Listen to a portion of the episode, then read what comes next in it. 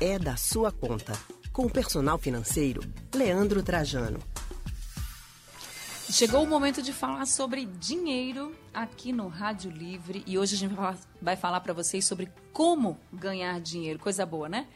Então, muita gente está lançando aí seus produtos, seus serviços, principalmente nesse momento de pandemia, os negócios estão se iniciando, mas sempre tem uma questão que faz a gente quebrar a cabeça. Uma delas é o quanto cobrar por esse produto e por esse serviço, hein, Leandro? Pois é, difícil essa conta para muita gente, né? Mas a gente está aqui para ajudar nessa coluna de hoje porque durante a pandemia do novo coronavírus, por exemplo, tem gente que está empreendendo, fazendo e vendendo máscaras artesanais, equipamentos de proteção individual que ajudam na prevenção da Covid-19, ou até mesmo alimentos né, para vender pela internet. Enfim, é uma série de possibilidades, mas aí na hora de calcular o preço, como faz? Quem vai explicar para a gente é o personal financeiro Leandro Trajano. Leandro, boa tarde para você. Seja bem-vindo ao Rádio Livre. Boa tarde, Anne. Boa tarde, Leandro. Boa tarde a todos no estúdio, nossos ouvintes.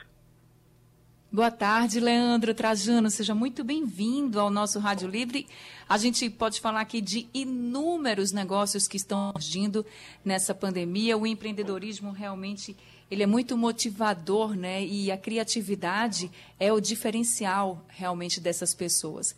Mas de forma geral, como é que a gente calcula o valor de um produto que a gente está querendo vender e de um serviço que a gente está querendo oferecer? Tem como fazer esse cálculo de forma, de forma geral, Leandro? Sim, Anne, é um, e é um desafio muito grande. Seja precificar um produto ou precificar um serviço, não é fácil, não. Normalmente as pessoas buscam referência naquele serviço ou produto similar. Numa concorrência, em alguém ou alguma loja que sabe, algum prestador de serviço. Só que nem sempre esse é o meio ideal, porque você pode ter a mesma natureza do negócio, o mesmo produto ou prestação de serviço, mas você pode ter uma experiência diferente, um conhecimento diferente no caso de um serviço, ou no caso de um produto, você pode ter também matéria-prima que agregue mais valor e que isso também pode encarecer o preço, até baratear, viabilizando. Então é fundamental que tente levantar todos os custos que você tem todos os custos. Então, custos inerentes a deslocamento, o frete da compra daquele material, no caso de produto, o custo da matéria-prima e tudo que você vai precisar. Tem uma ideia, quem está produzindo em casa, no caso das máscaras que vocês é, exemplificaram, uh, teve um acréscimo na minha energia, dá para perceber bem isso, tem uma clareza? E aí você não vai precificar apenas com base nos seus custos, mas colocando em cima desses custos também aquela margem de lucro que você pretende ter. Eu pretendo ganhar uma margem de 10, de 20 ou de 30%. E aí você chegando a esse preço, você pode também dar uma analisada como é que está ele no mercado, para ver se você não está fora de faixa, porque isso pode te deixar também a margem e dificultar para que você tenha uma clientela, que você atraia novos é, fregueses aí para o dia a dia. Então, Leandro, na hora de fazer algum produto, a pessoa tem que é, fazer uma lista de tudo que ela vai fazer, de tudo que ela vai usar. Por exemplo, se for fazer bolo para vender, tem que saber quanto que vai usar de gás, quanto que vai usar dos ingredientes, quanto que vai usar da forma que vai pro, pro fazer o formato do bolo, tudo isso, né? E na hora de colocar o lucro em cima disso tudo, que, que conta ela pode fazer para, ao mesmo tempo, ela não colocar um valor muito mais alto e aí vai espantar os clientes dela, mas também ter o lucro dessa pessoa, né? É, esse é, é, o desafio, como a gente falava, Leandro, é o desafio porque a pessoa fica querendo tornar o produto, deixar ele acessível, mas com o medo de estar barato. Se ele fica acessível e você tem uma demanda muito grande, corre até o risco de se queimar, de certa forma, no mercado.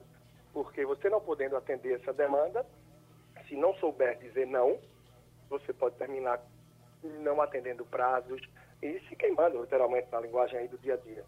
Agora, por outro lado, a escassez também é positiva, né? Se você realmente já está com a agenda cheia, no caso de um serviço, ou no caso da demanda de um produto, você só consegue atender na próxima semana, isso é um gatilho que vai fazer com que os clientes realmente valorizem mais o seu produto.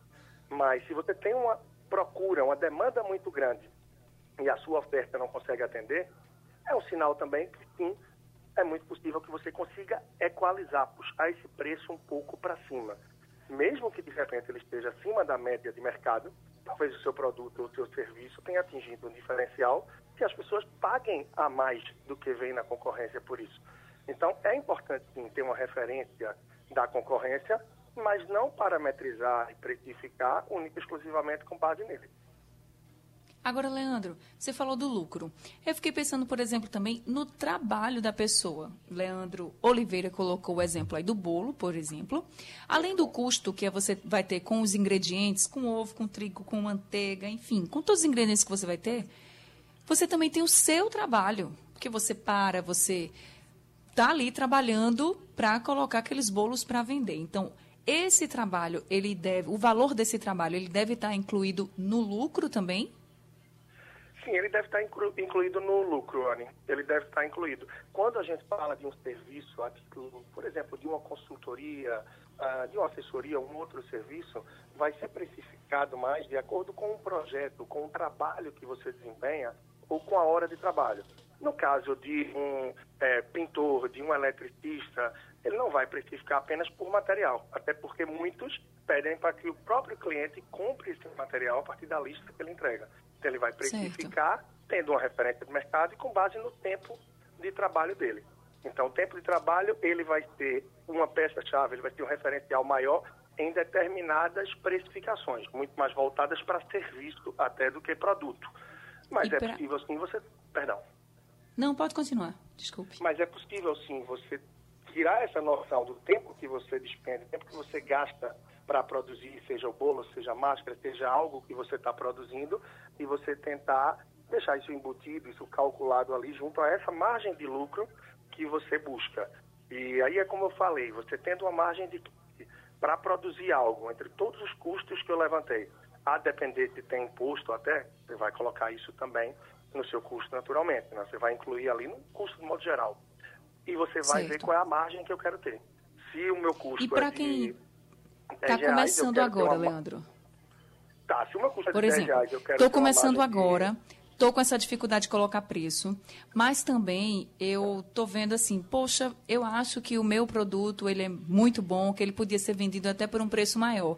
Mas se eu fizer isso, o meu concorrente vende por um preço menor e eu não vou ter espaço no mercado. Vale a pena começar com um preço diferenciado, pelo menos? Vale, é interessante sim para que você ganhe espaço, para que você ganhe mercado. Então, tem estratégias que pode falar. Sendo comércio, sendo algo pequeno, você pode começar divulgando para as pessoas próximas até nesse sentido.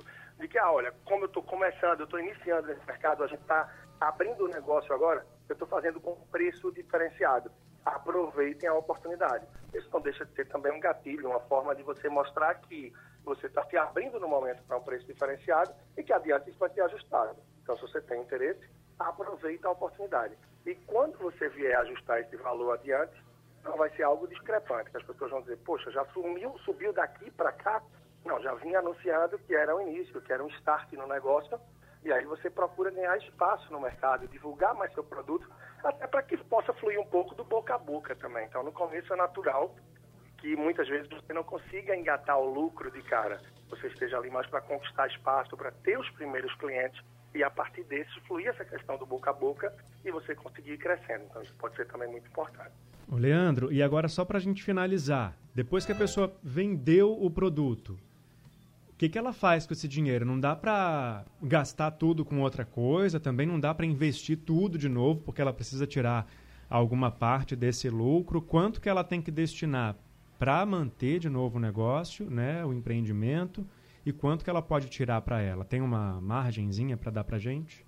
Muito bom, Leandro, muito bom. Tem pessoas que de fato acreditam que o apurado é lucro e na verdade não é. Você tem os custos a pagar e você tem também o que vai estar sendo repassado para a pessoa física, o pequeno empreendedor, o MEI. Né? Então, nesse caso, é importante sim, sempre deixar uma boa margem para que possa reinvestir no negócio, para que você possa ter um capital para dar entrada em novos produtos, em nova matéria-prima, ou alguma forma que você vai divulgar, seja através de um Instagram, de rádio comunitária, uma rádio maior, enfim, de como você vai fazer. É realmente importante deixa essa margem. Aí varia muito para o negócio, porque no começo as pessoas estão muito apertadas, terminam não percebendo essa relevância, essa importância de deixar essa margem, mas quanto mais você puder deixar no começo, você vai ter mais tranquilidade de fluxo para poder produzir mais, produzindo mais dinheiro e vendendo mais.